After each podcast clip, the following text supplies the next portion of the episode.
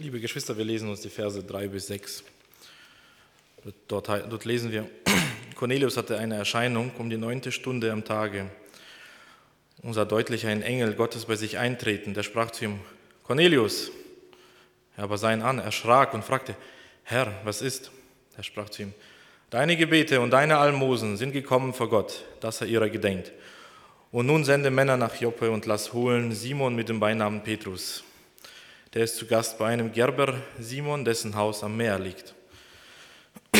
Wenn wir diese Geschichte betrachten, ähm, fliegen bestimmte Fragen einem direkt in die Augen.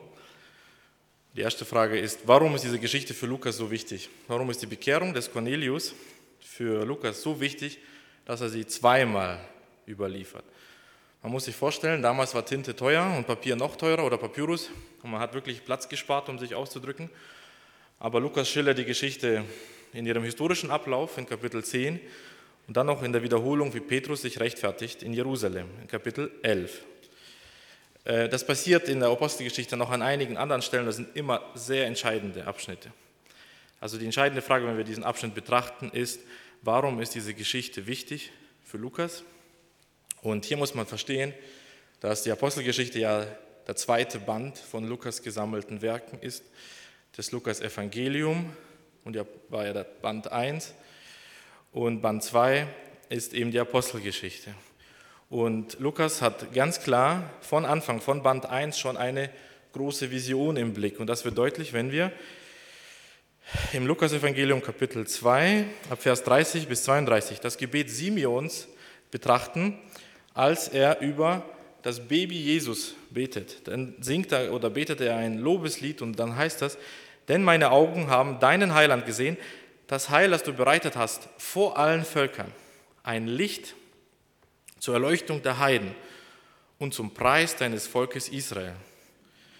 Und hier findet dieses Schlüsselereignis statt, mit, Kapitel, also mit der Bekehrung des Cornelius.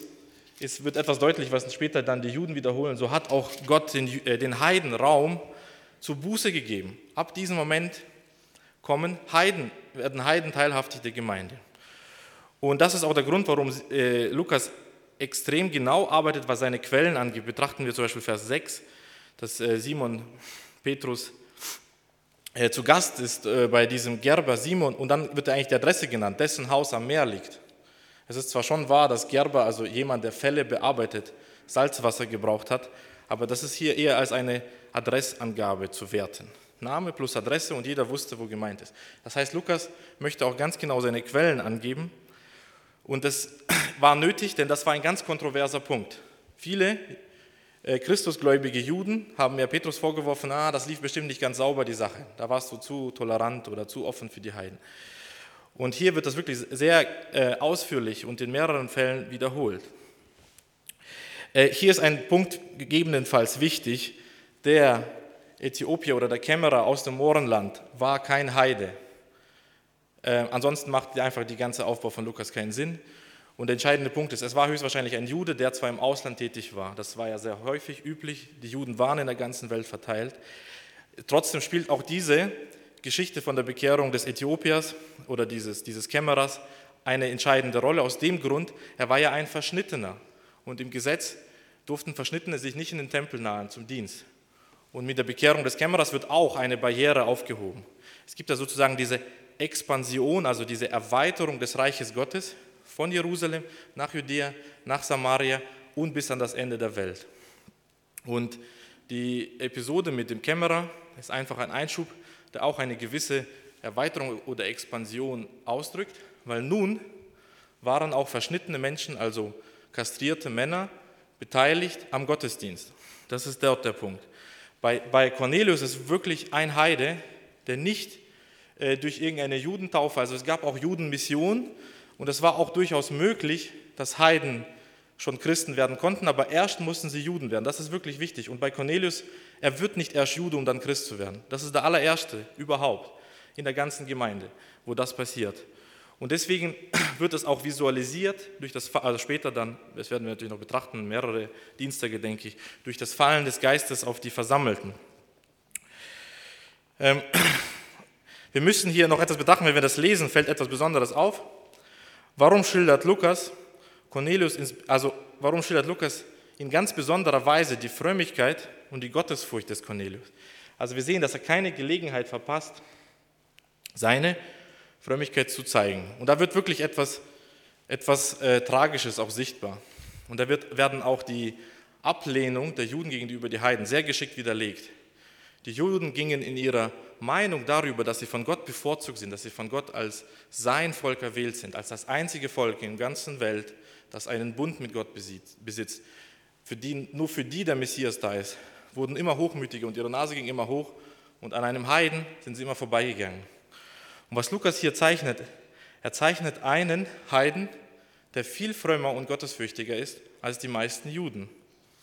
Und das wird auch dadurch deutlich, dass dieser Cornelius zwei der drei üblichen Frömmigkeitspraktiken praktiziert. Also man muss wissen, dass für einen frommen Menschen, das ist eigentlich in allen äh, drei Religionen, sage ich mal, ob jetzt Judentum, Islam oder Christentum gleich geblieben, drei Dinge besonders wichtig sind, nämlich Gebet, Almosen und Fasten. Das ist keine Spekulation, das wissen wir aus der Bergpredigt, weil Jesus, nachdem er bestimmte Gesetze bespricht, drei Praktiken der Frömmigkeit bespricht, nur drei, nämlich Gebet, Almosen und Fasten. Und Jesus unterstreicht in allen drei Fällen, tu es nicht vor den Augen der anderen. Wenn du es tust, hast du deinen Lohn dahin. Tu es im Unsichtbaren, Gott wird dich sehen und segnen. Und was erleben wir hier in diesen Versen, die wir gelesen haben? Cornelius, Almosen und Gebet werden gehört.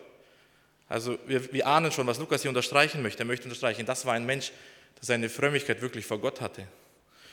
Und da konnte sich manch ein konservativer Jude an der Nase packen und sagen, oh, Jesus hat es doch auch schon gesagt. Und wie oft habe ich jetzt gespendet? Nur damit es die anderen sehen, wie oft habe ich nur gebetet, damit ich auch mit einem anderen Bruder mithalten kann. Wir können ja nur in unser Leben nachdenken. Wie hochmütig schon der Gedanke ist, wenn wir zum Beispiel eine Familie oder einen Bruder betrachten, von dem wir wissen, dass er einmal die Woche zum Beispiel fastet. Und dann schleichen sich sehr schnell die Gedanken in unserem Herzen, ja, wenn ich geistlich sein möchte, also ich, dann sollte ich das vielleicht auch machen. Und plötzlich geht unsere Frömmigkeit, also David hat das sehr gut zusammengefasst, Frömmigkeit oder diese ähm, äh, gottesfürchtig sein bedeutet, seine ganze Frömmigkeit auf Gott auszurichten und nicht auf sich selbst. Und ähm, das, das war Cornelius. Wir sehen ihn zum Beispiel auch, wenn Lukas hier schreibt, dass Cornelius um die neunte Stunde einen Engel trifft, dann war es die übliche oder für die Juden übliche Zeit zu beten. Also neunte Stunde bedeutet ungefähr 18 Uhr nachmittags, das heißt, nachdem der Tagwerk getan ist, ähm, ähm, geht er ins Gebet. Sofort quasi nach seiner Arbeit geht Cornelius ins Gebet und unerwartet erscheint dann ein Engel.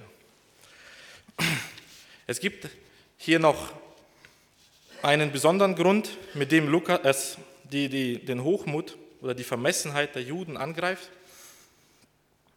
Nämlich, wenn wir die Geschichte lesen, es ist schon wieder ein Hauptmann, es ist schon wieder ein Soldat, es ist schon wieder ein unbequemer äh, Eroberer quasi, ein, eine Staatsmacht, die man nicht wünscht, die sich aber durch besonderen Glauben auszeichnet. Und erinnert uns das nicht an Lukas 7, Vers 9, auch wieder das Lukas-Evangelium, aber auch Matthäus berichtet darüber, als wir einen Hauptmann treffen mit einem ungewöhnlich hohen Glauben, von dem Jesus gesagt hat, der hat einen Glauben, den man in ganz Israel nicht finden kann. Und manche spekulieren sogar darüber, ob es derselbe Hauptmann ist. Aber unabhängig darum, hier wird einer dargestellt, der sich von einer besonderen Frömmigkeit auszeichnet. Und dieser soll keinen Teil am Bund Gottes haben, dieser soll keinen Teil am Volk Gottes haben. Wie ist das möglich? Kein Wunder, erscheint dann der Engel und sagt, deine Gebete sind erhört. Hier ist ein entscheidender Punkt noch, der ähm, auch wichtig ist, warum Lukas sich entscheidet äh, oder was, was so provokativ ist und auch, auch wichtig ist. Das Christentum ist keine politische oder antirömische Bewegung. Das war nämlich der Verruf, der, der um das Christentum galt. Oh, das Christentum ist auch nur eine Sekte, da geht es darum, die Staatsordnung durcheinander zu bringen. Die wollen bestimmt die Sklaverei abschaffen, sonst würden sie nicht die ganze Zeit über Liebe reden. Die wollen bestimmt nicht mehr in den Krieg ziehen, sonst würden sie nicht über Liebe reden und so weiter. Und interessant ist, wie Lukas hier unterstreicht, dass es für einen Hauptmann, also für ein Centurio, ohne weiteres möglich war, Teil der Gemeinde zu werden. Ohne Rebellion, ohne Unruhe, ohne Auflösung, ohne Krieg, ohne dass er dann sagt, jetzt habe ich mich bekehrt, jetzt Soldaten Richtung Rom, das Reich des Messias bauen. Das ist nicht passiert. Das zeigt einfach, dass das Christentum vor allem eine Sache des Herzens ist. Die eine Herzensveränderung anstrebt, vor allem eine Sache der Anbetung ist, wen man anbetet, vor allem eine Sache der Frömmigkeit ist. Ein spannender Punkt, der uns hier in diesem Text begegnet, ist noch, ähm, wie der Engel eigentlich sagt. Also wir würden vielleicht erwarten, das Evangelium mal durch eine Vision erfahren. Also da hätten wir doch vielleicht Glaubensgewissheit. Herr, ich zweifle so sehr an deiner Gnade, ich weiß nicht, ob ich dein Kind bin, aber vielleicht kannst du ein Wunder schenken. Ja? Oder Cornelius, wir wissen nicht, was er gebetet hat, aber wenn der Engel sagt, deine Gebete sind erhört, dann sehen wir, er wollte zu Gottes Volk gehören. Er wollte Anteil wissen, er wollte genau wissen, bin ich ein Kind Gottes oder nicht? Gehöre ich zu Gott? Gilt seine Gnade auch für mich? Wie kann ich mich an Gott nähern? Und diese Gebete, sagt der Engel, werden erhört. War das aber der Engel, der äh, ihm das Evangelium erklärt hat? War das der Engel, der ihm etwas gesagt hat? Er erklärt gar nichts, wenn wir ganz ehrlich sind. Und hier wird eine ganz wichtige Leitschnur in der Bibel deutlich. Der Glaube kommt aus der Predigt und äh, die Predigt kommt aus dem Wort Gottes, aber die, es sind immer Menschen, die die Predigt und das Wort Gottes verkündigen. Es, äh, man erinnert sich dabei geradezu an 2. Korinther 4, Vers 7, wo es heißt, wir haben aber diesen Schatz, also diesen Schatz des Evangeliums in irdenen Gefäßen, dass die überschwängliche Kraft Gottes von Gott sei und nicht von uns. Irdene Gefäße meinen die billigsten Gefäße, die es damals gab, verglichen mit einem Plastikbecher. Gott gebraucht das billigste Gut, was es gibt, einen gefallenen Menschen, um anderen Menschen die beste Botschaft, die es gibt, zu verkündigen. Und auch hier wird es deutlich, Gott gebraucht einen Juden, der, wie wir noch sehen werden, trotzdem, dass er Apostel ist, große Schwierigkeiten hat in dieser Frage, um das Evangelium einen anderen zu bringen. Und das Evangelium wird weiter verbreitet. Und so geschieht das, was die Ankündigung war von den Propheten und von den Aposteln und von Jesus Christus, dass das Reich Gottes, angefangen von Jerusalem über Judäa, über Samarien, sich bis an das Ende der Welt verbreitet. Ich denke, jede Schrift ist uns gegeben zur, zur Lehre und zur Besserung und ich wollte einen Punkt aufgrund der Zeit nur für Besserung mitteilen ähm, oder besprechen.